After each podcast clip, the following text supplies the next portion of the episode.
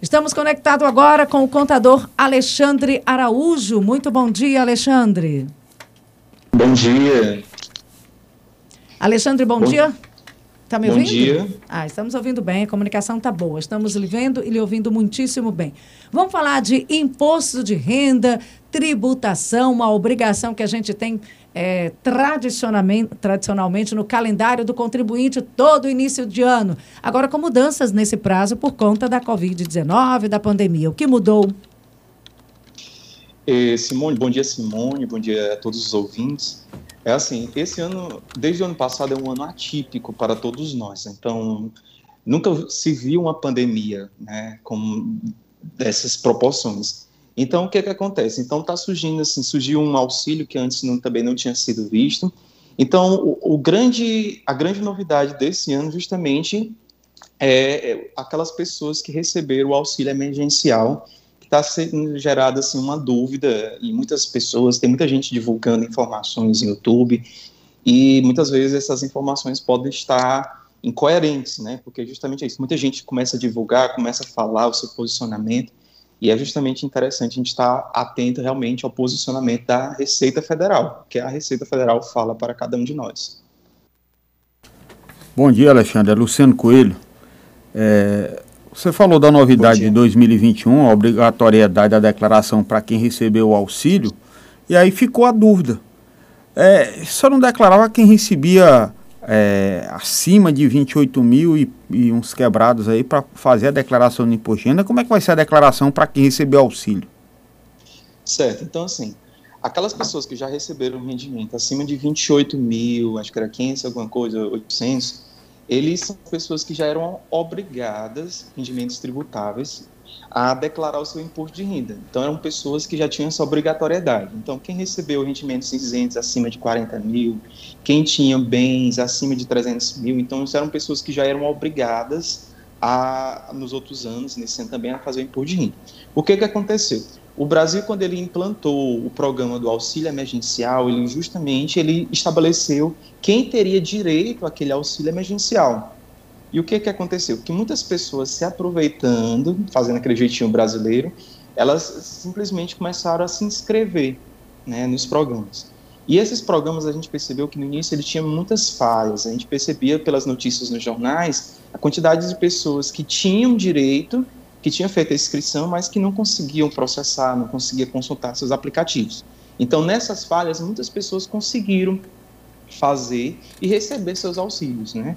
Então, o que, é que acontece? Aquelas pessoas que tiveram rendimentos tributáveis acima de 22.847, que é a primeira faixa do imposto de renda, elas precisam devolver o valor do auxílio.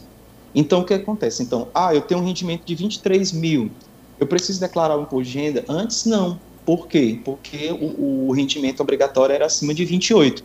Mas acontece que se eu recebi o auxílio e eu tive rendimentos tributáveis acima de 22 mil, eu preciso devolver o auxílio. À medida que eu faço a declaração do imposto de renda, vai gerar para mim um boleto da GRU, onde eu preciso devolver esse auxílio emergencial. É, uma, uma outra dúvida gerada já em consequência desse imposto de renda. É, me questionaram outro dia se a pessoa idosa ainda precisaria ficar declarando o imposto de renda. E outra dúvida, é, condomínio, a, a, idoso ou aposentado que eu falo. É, e outra dúvida, pessoal de lo, o locador em condomínio, ele pode abater do imposto de renda o valor, no, além do valor do aluguel, o valor do condomínio e do IPTU? Não. Então vamos lá. Primeiramente os idosos, né? Então o que que acontece? Por muitas vezes, principalmente aqui em Teresina, acontecem mais situações. Por exemplo, chegaram no escritório idosos, por exemplo, aposentados pela Secretaria de Educação, digamos, né? E essas pessoas, elas chegavam e diziam assim, olha, é, eu fui no banco e meu gerente disse que eu não deveria mais ter o desconto do imposto de renda. Então, o que que essas pessoas elas devem fazer? Primeiramente elas devem ir direto na fonte, ou seja, por exemplo, é, essas pessoas que eu recomendo, elas vão lá na Secretaria de Educação, por exemplo, que é o maior caso, são, por exemplo, são professores, profissionais da saúde. Então elas vão, na, elas vão na Secretaria de Educação e lá elas recebem, elas falam assim, olha, eu quero dar uma entrada no processo para que não seja mais descontado o meu imposto de renda. né?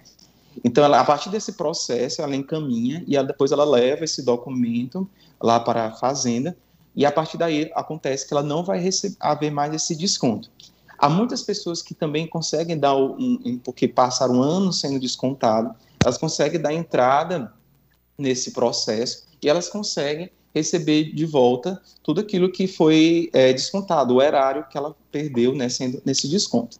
A questão dos aluguéis, nós precisamos atentar o valor dos aluguéis que pode haver essa questão do, do, do, do abatimento. Né? Então, ah, eu pago um, um, aluguel de 600 reais, 800 reais, entra? Não entra.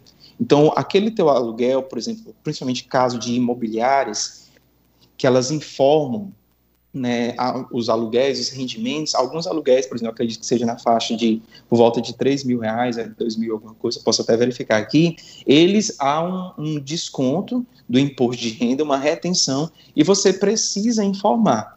Mas o que, que precisa acontecer? Você precisa, primeiramente, pegar o informe com a imobiliária. Eu não posso, de, de qualquer forma, chegar e dizer assim, ah, eu pagava um aluguel de, de um valor de 2 mil, vou informar. Não é isso.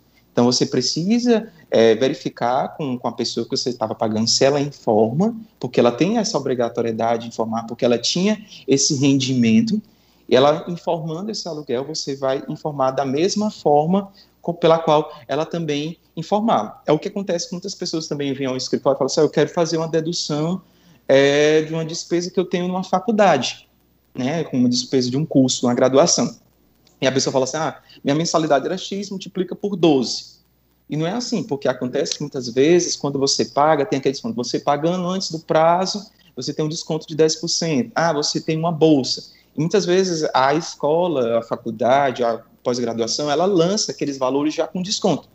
Mas você está querendo lançar na sua declaração valor cheio.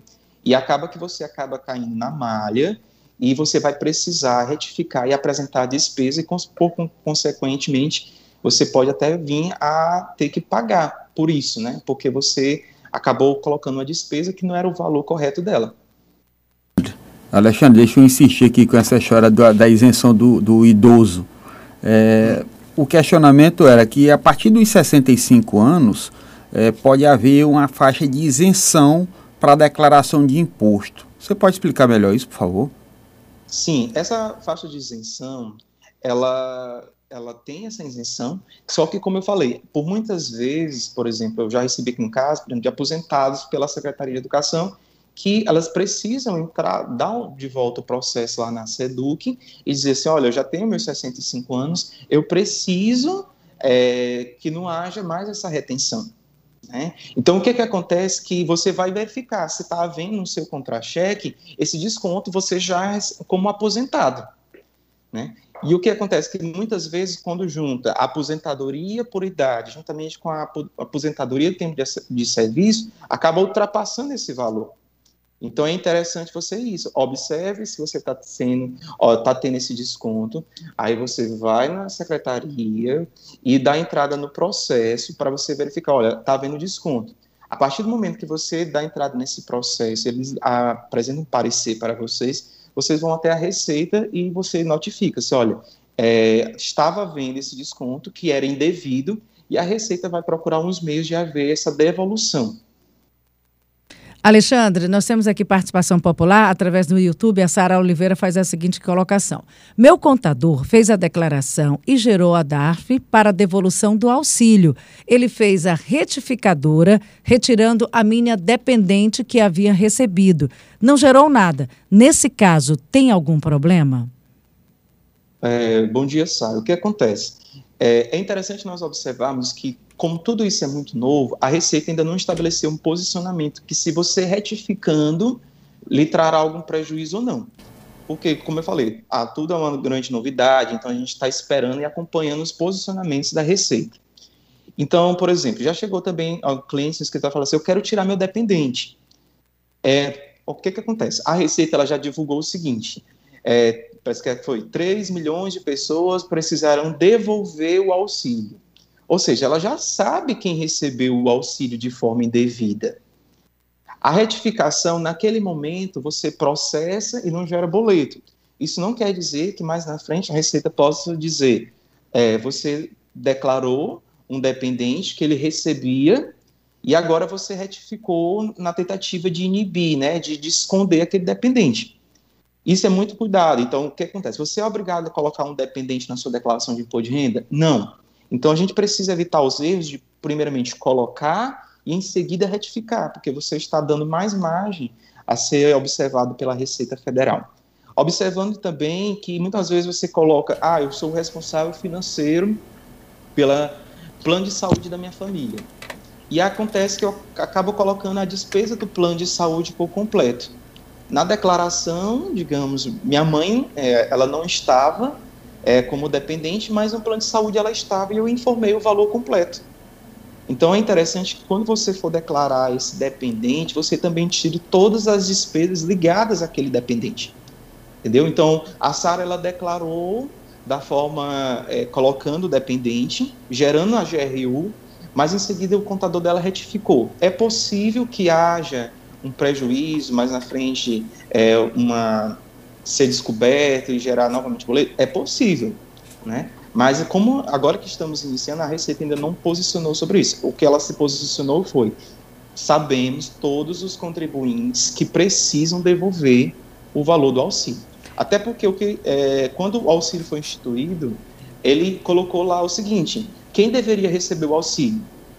Quem, quais eram as pessoas? Eram pessoas que contribuinte individual, pessoas que recebiam o Bolsa Família, quem recebia seguro-desemprego poderia, não poderia, quem tinha carteira assinada poderia, não poderia, é, quem era autônomo, quem tinha MEI, quem tinha uma renda familiar por pessoa por volta de 500 reais, quem tinha um rendimento somado da família superior a 3.135. Então, essas pessoas, elas deveriam estar atentas a essas condições mas aconteceu que muitas pessoas declararam e foram recebendo, foram recebendo, e acabou que é, está chegando esse momento e estão precisando devolver. Alexandre, é, tem mais perguntas aqui. Eu preciso que você seja. Posso, posso concluir ou ainda tem mais informação para a pergunta anterior da Sara? Não, pode concluir. Pode, né? Bom dia, Simone e Luciano. Pergunte aí, por favor, ao entrevistado. Sou meio, declaro 60 mil ano. Deve ser MEI. É MEI é, é, é empreendedor é, individual. É, é, é MEI, é, é, tem que meio, é MEI. E declaro 60 mil ano. Recebi o auxílio. Tem problema? É o José. Oh, bom dia, José. O que acontece? É, o, a, a renda do CNPJ é uma coisa, né, da pessoa jurídica, e a renda do, da pessoa física é outra coisa. O que, que é interessante você fazer? O pessoa jurídica, ele precisa, no seu CNPJ MEI, você precisa ter conta no banco para você movimentar pela conta do CNPJ. Qual é o problema do, do MEI? Muitas pessoas serem MEI, eles pensam assim, ah, é, eu sou MEI e eu vou movimentar aqui de qualquer jeito, em qualquer conta. Então, se você movimenta um dinheiro da empresa, você precisa ter na conta jurídica da empresa. Se você é, movimenta o dinheiro da sua conta pessoa física, você precisa estar na conta pessoa física. Entendeu? Então, se você declarou na sua declaração do MEI é, que você recebeu 60 mil, ok, ali é a declaração do MEI. Você, como MEI, você poderia receber auxílio? Poderia. Agora, na sua declaração de imposto de renda, que é o contra-cheque do autônomo, que é o contra-cheque do MEI, você pode colocar um rendimento inferior. Lembrando que, se você ah, eu preciso comprar um carro, eu preciso comprar um imóvel, eu preciso fazer um financiamento. Se você colocar um rendimento tão abaixo, né, de acordo com seus planos, você muitas vezes você não pode conseguir aquilo que você almeja. Entendeu? Porque o, o, o autônomo, o microempreendedor, ele usa do imposto de renda justamente para ele ter a sua, o seu contra-cheque, seu informe de rendimento durante todo o ano de 2021. Então, se você coloca um valor abaixo, você não vai conseguir fazer tantas negociações perante banco, financiamentos e assim por diante.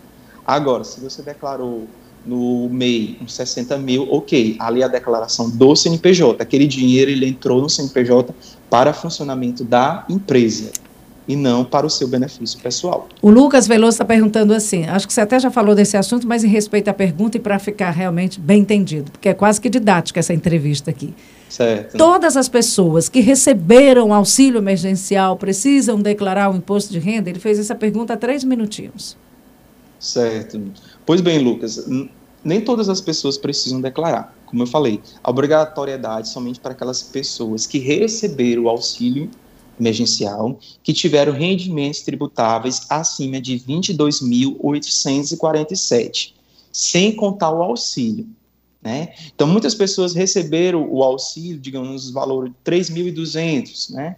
mas os seus rendimentos chegaram somente a 21 mil, 18 mil. Você precisa declarar? Não precisa. Então, rendimentos tributáveis até 22.847, que é a primeira é, faixa ali do imposto de renda, vocês estão dentro dessa faixa, você não precisa. Agora, se você recebeu esse valor igual ou superior, você precisa declarar o imposto de renda e você precisa gerar o boleto da devolução da GRU.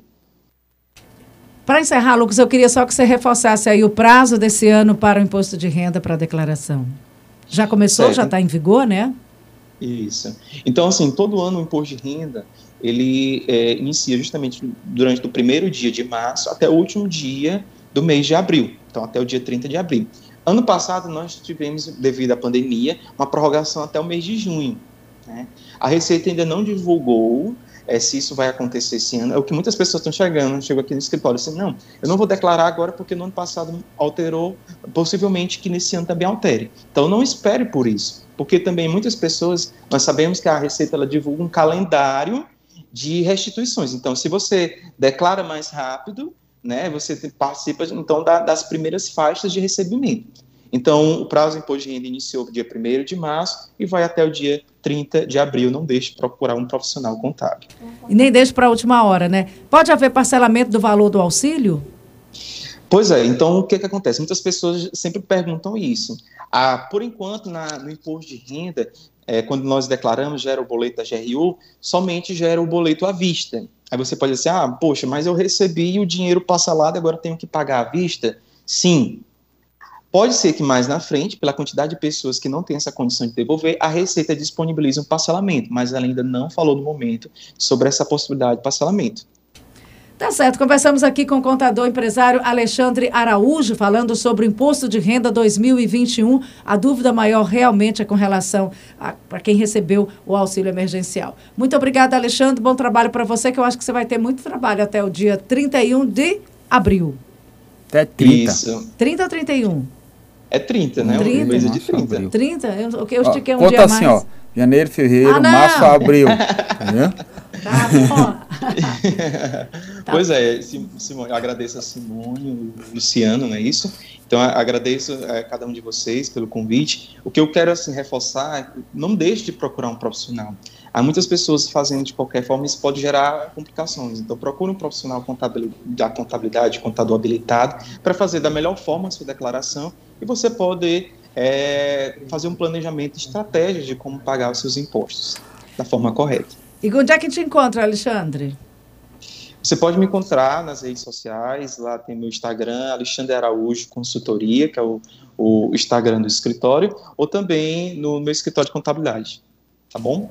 Alexandre Araújo. Nas redes sociais também, né? Que hoje é o contato maior, grande vitrine, rede social, né? Tá lá? Isso, sim. É, no Instagram, Alexandre Araújo Consultoria, você pode acessar, manda um direct, a gente estará sempre disponível a receber e tirar as dúvidas de todos. Com eu direito à restituição. Eu já estou seguindo, porque esse negócio de imposto de renda, menino, esse leão é faminto. Eu já vou seguir. Obrigada, Alexandre. Por nada, eu que agradeço. Bom dia a todos.